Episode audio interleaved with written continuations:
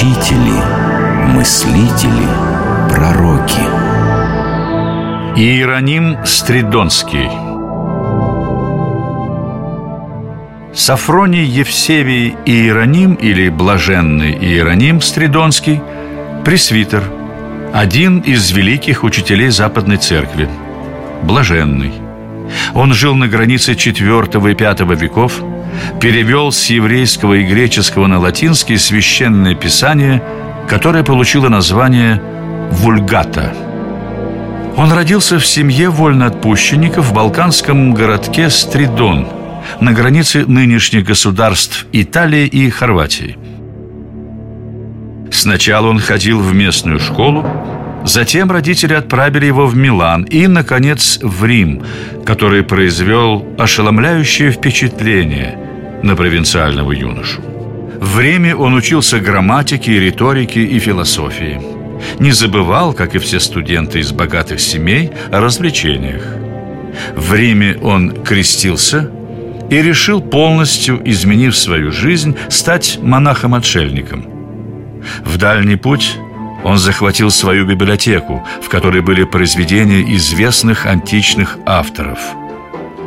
После ежедневных трудных переходов Иероним погружался в чтение речей Цицерона, смеялся комедиям Плафта.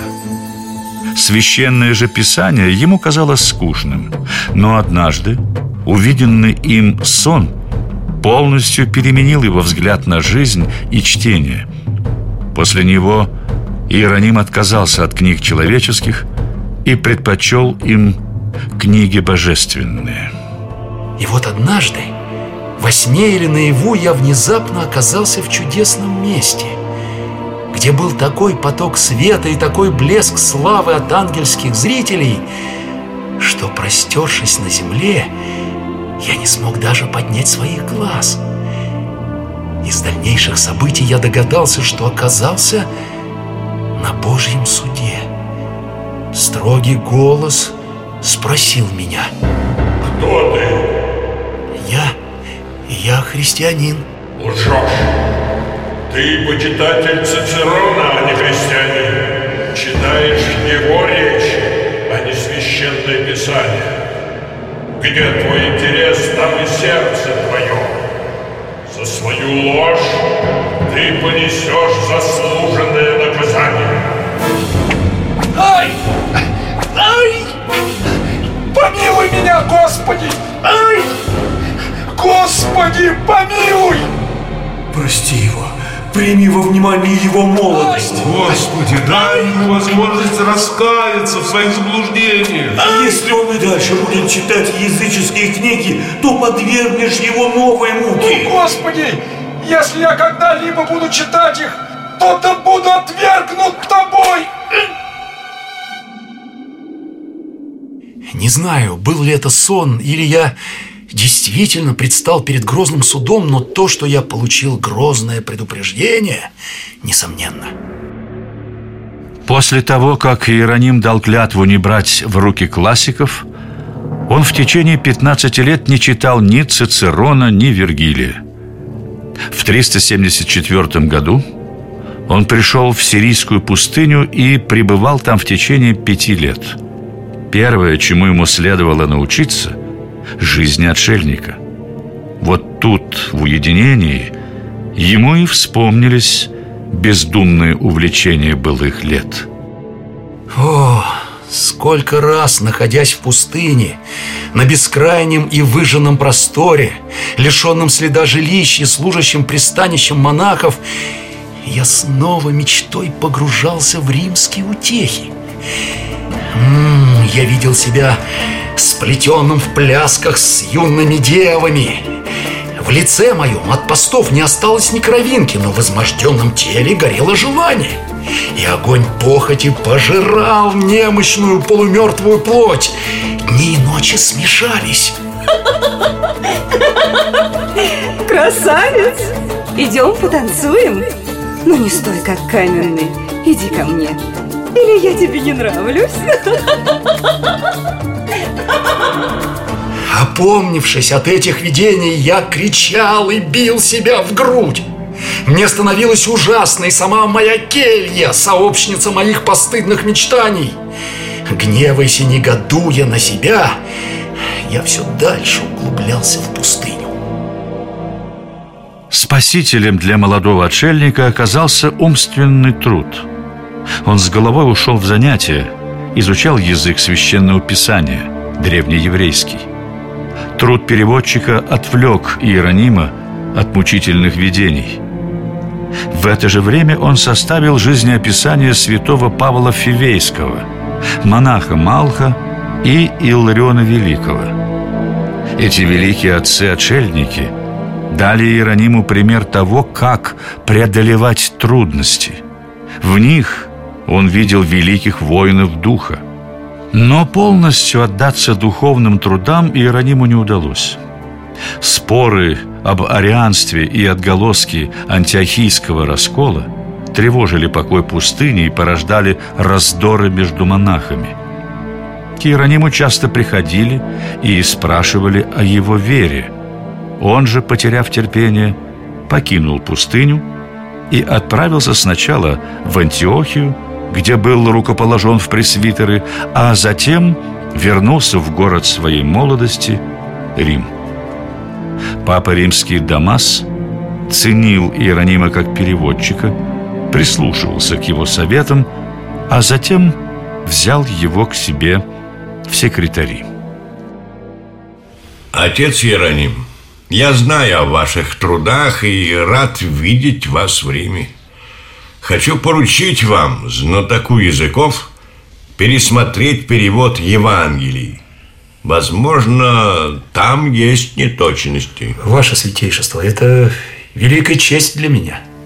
Позже Папа Дамас распространил свое задание для своего секретаря на все священное писание. Этот труд занял 20 лет жизни Иеронима. Переведенная им на латынь Библия получила название «вульгата», то есть «общепринятая». Иероним, сам того не желая, оказался на вершине славы. О нем заговорили как о возможном претенденте на папский престол. Знатнейшие римлянки Павла, Марцелла, Евстахия приглашали его к себе, чтобы он объяснял им священное писание – Судьба сделала резкий поворот, когда скончался папа Дамас. Новый папа, сирийцей, не ценил Иеронима. К тому же умерла юная Блензилла, дочь Евстахии. Ненавистники Иеронима обвинили его в том, что он уморил девушку постами. Иероним хочет, чтобы весь Рим, мы все переселились в пустыню и умерли там от голода и жажды. Да, да, он желает разрушить наши семьи.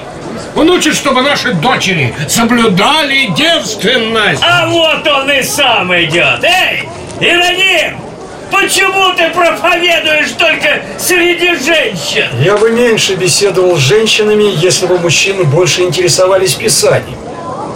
Так ты что, вообще против брака? Я хвалю брак. Хвалю супружество, но только потому, что от брака рождаются девственные люди. Я отделяю розу от шипов, золото от земли, а жемчужину от раковины. Это я ничего не понял. Ну вот потому я проповедую женщинам, а не двуногим ослам. Ах, ослам! Ослам? Убирался бы ты по добру, по здорову из Рима! А то как бы до греха дело не дошло! С тоской в душе Иероним взошел на борт корабля, чтобы навсегда покинуть вечный город.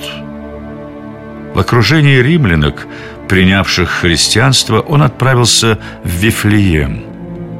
Там Иероним много писал, переводил и уделял внимание строительству монастырей. При его участии в Вифлееме было построено три женских и один мужской монастырь. Говоря о блаженном Иерониме, нельзя обойти молчанием историю о льве. Однажды рядом с пещерой, в которой жил Иероним, раздался грозный львиный рык. Монахи, жившие рядом с блаженным, бросились на утек. Он же, выйдя из пещеры, увидел перед собой раненого льва. Зверь протягивал святому переднюю лапу, в которой была видна большая заноза. Ну, что там у тебя, а? О, вот так заноза. Ты так и прискакал ко мне на трех лапах. Ну, ну потерпи, потерпи. Сейчас я ее удалю. Ну вот, вот и все. Ну, теперь будет легче. Иероним, ты спас льва. И, наверное, захочешь, чтобы он остался жить у тебя? Это как он сам решит. Если захочет, то пусть остается. А ты же знаешь, что вся братья трудится. Никто не сидит без дела. Если лев останется с нами, то и он должен трудиться. Так вот, пусть он сам зарабатывает себе на прокорм. Ну что ж, это справедливое требование. Я приставлю его к нашему монастырскому ослу, на котором мы возим дрова. Пусть лев охраняет осла и его ношу от грабителей. Спустя недолгое время лев заблудился, а осла, оставшегося без присмотра, украли грабители и продали его каравану купцов. Когда лев, понурив голову, вернулся в монастырь, монахи сочли его виноватым в том, что случилось. Иероним, твой лев вернулся один.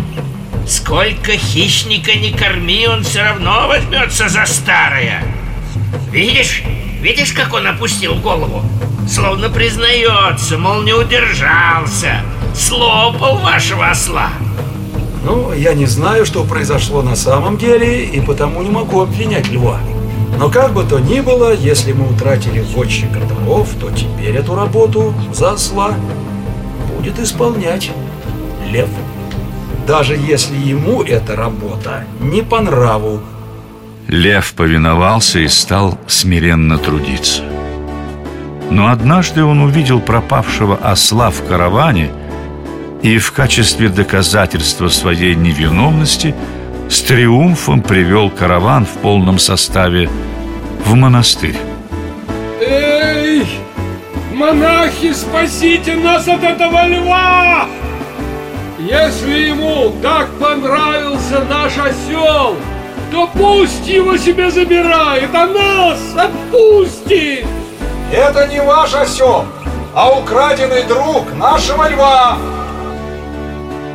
Эту историю записал преподобный Герасим Иорданский. Неизвестно, что в ней правда, а что вымысел, несомненно, одно. В западноевропейской живописи блаженного Иеронима почти всегда изображают в сопровождении льва. Однако важнее всех историй об Иерониме его творение. Поэтому рассказ о нем мы закончим словами преподобного Иоанна Кассиана, жившего в IV-V веках. Сочинения Иеронима сияют по всему миру, как священные светильники. Он муж как учености обширной, так испытанного и чистого учения, учитель православных.